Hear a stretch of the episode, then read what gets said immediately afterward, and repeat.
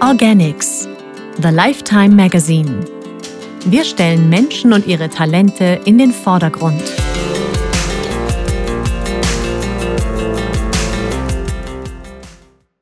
Die glorreichen Seven.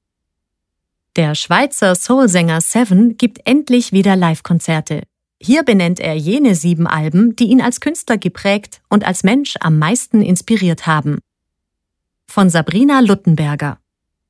Als Seven sieben war, hat sich sein Leben für immer verändert.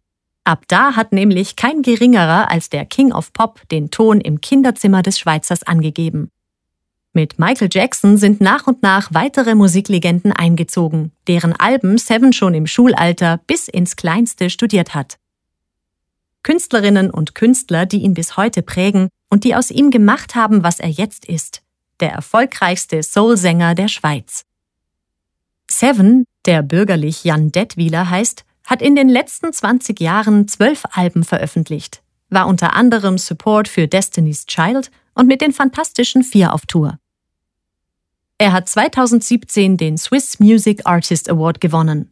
Und weil Fans und Produzenten so begeistert von seinem Talent waren, wurde er in die deutsche Erfolgsshow Sing meinen Song das Tauschkonzert eingeladen, in der Musiker wie Nena oder Mark Forster die Lieder ihrer Kollegen neu interpretieren. Seither ist Seven auch in Österreich und Deutschland berühmt. Beim Schweizer Ableger der TV-Sendung ist er mittlerweile sogar Host. Seine Anfänge hat Seven jedoch nie vergessen. Wie auch. An seinen Auftritt als achtjähriger Michael Jackson-Imitator kann sich der 42-Jährige so gut erinnern, als wäre es gestern gewesen. Auch viele der Platten von damals zählen immer noch zu seinen Lieblingsalben. Also haben wir Seven gefragt, welche Seven Künstlerinnen und Künstler ihn eigentlich am meisten inspirieren und sein Leben geprägt haben. Hier sind seine Antworten. 1. Michael Jackson Off the Wall 1979 Als ich dieses Album des King of Pop zum ersten Mal gehört habe, hat meine Leidenschaft für Musik einen anderen Stellenwert bekommen. Das war Rhythm and Blues, das war Gospel, das war Jazz. Das war damals übelster Crossover, wo viele gesagt haben, dass man das gar nicht machen darf. Ich war sieben Jahre alt, als ich die Platte entdeckt habe. Ich weiß noch, dass meine Frage nicht war, wer ist das, sondern was ist das? In dem Moment kam der Nerd in mir zum Vorschein. Mein erstes Geld, 50 Schweizer Franken, habe ich mit acht Jahren als Michael Jackson-Imitator auf einer Hochzeit verdient. Der weiße Handschuh, den er auf der Bühne trug, kam immer mit zur Schule. Ich habe auch vor dem Fernseher getanzt. Ich bin damals wirklich völlig durchgedreht. 2. Prince Love Symbol 1992 Bei Michael Jackson war ich ein Kinderfan, Ab Prince war ich ein Freak. Ich habe all mein Erspartes im Plattenladen für irgendwelche schwarz aufgenommenen Konzertaufnahmen von ihm ausgegeben. Ich habe Prince auch 26 oder 27 Mal live gesehen. Ihn live zu sehen war wie in die Kirche zu gehen. Besser geht's nicht mehr. Ich habe mir von ihm ganz viele Sachen abgeschaut, zum Beispiel den Drang zum Perfektionismus. Auf Love Symbol ist der Track Seven drauf. Mein erstes Lieblingslied von ihm. Daher kommt auch mein Künstlername. Ich habe den Song damals rauf und runter gehört. Als ich bei einem guten Freund einen Refrain eingesungen habe, fragte er mich, was er in den Credits schreiben soll. Featuring? Seven war mein erster Gedanke. Der Song ist einfach Filmmusik. Das ganze Album Love Symbol hat bei mir so viele Bilder im Kopf ausgelöst. Auch wie die Songs ineinander übergehen. Das ist ein Requiem. Das ist kurz vor einer Oper. 3. DJ Quick Balance and Options 2000 Bei diesem Album von DJ Quick, einem US-Rapper und Produzenten, könnte man denken, das ist ja nur Rap. Aber er hat darauf G-Funk und echte Gitarren und Bässe mit Beats gemischt.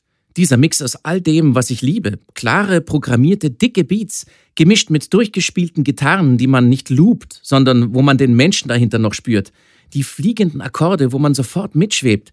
Ich habe von dem Typen echt sehr viel gelernt. Es gab mal eine Zeit, wo ständig Tracks rausgekommen sind, die ich super fand. Und jedes Mal hatte DJ Quick sie gemacht. Wenn man das weiß und sich durch meine 20 Jahre Musik durchsappt, hört man seinen Einfluss ganz eindeutig heraus. 4. D'Angelo. Voodoo. 2000.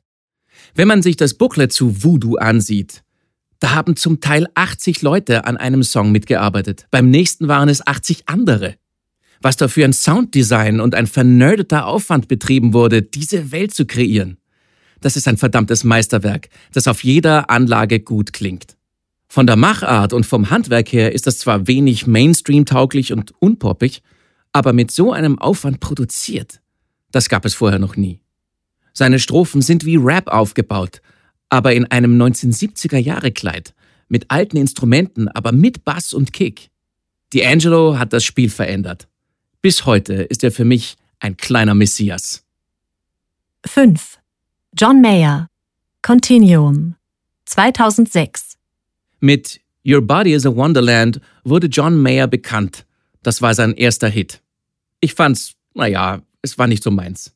Dann hat John Mayer die Voodoo-Platte von D'Angelo gehört und das Team der Platte angerufen und gesagt, hey, ich mache Country-Songs, aber ich will diesen Sound. Also hat John Mayer, ein wirklich unfassbar guter Gitarrist und ein krasser Sänger, einer der allerbesten in beidem, tatsächlich mit Country-Songs eine Soul-Platte gemacht. So ist meiner Meinung nach eines der besten Alben aller Zeiten entstanden. Diese dicke, warme Suppe, die dir da entgegenkommt, die fehlt normal in Country-Produktionen komplett. Hier bekommt man soulige Wärme und Tiefe. Besser als diese Platte geht's nicht mehr. Die kann ich immer wieder hören. Aber das gilt für jede dieser sieben Platten. Das sind Alben, die mich musikalisch verändert haben. Das sind keine Phasen, das sind definitiv Lebensbegleiter. 6. Joy Denalani Mama Nie 2002 Ich habe in dieser Zeit D'Angelo und viel Rap gehört, war gerade wieder auf einem Prince-Konzert und plötzlich heißt es, es kommt eine Soul-Platte auf Deutsch? Dann höre ich mir Mama nie an und, das klingt jetzt vielleicht blöd, das Deutsch hat nicht gestört. Zum allerersten Mal war deutscher Soul nicht komisch. Diese Platte war ein krasser Aha-Moment für mich. Es war auch nach einem Konzert von Joy vor zwei Jahren, als ich beschlossen habe, dass ich etwas auf Deutsch mache. Ohne Mama nie würde ich heute sicher nicht auf Deutsch singen.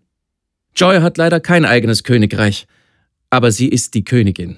Niemand hat deutschen Soul jemals so gesungen, wie sie das gemacht hat. Ob Mann oder Frau, spielt keine Rolle. 7.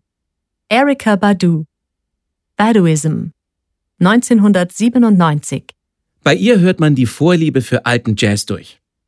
Auch wie sie ihre Stimme einsetzt, Songs schreibt und Akkorde setzt, ist beeindruckend.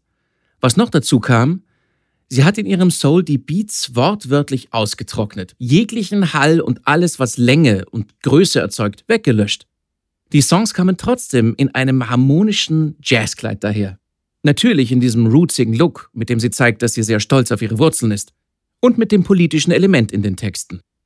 So eine Musik, so eine Klasse, so eine Komplexität, das gab es davor nicht. Auch ihre Konzerte gehören zu ein paar der besten, die ich je gesehen habe.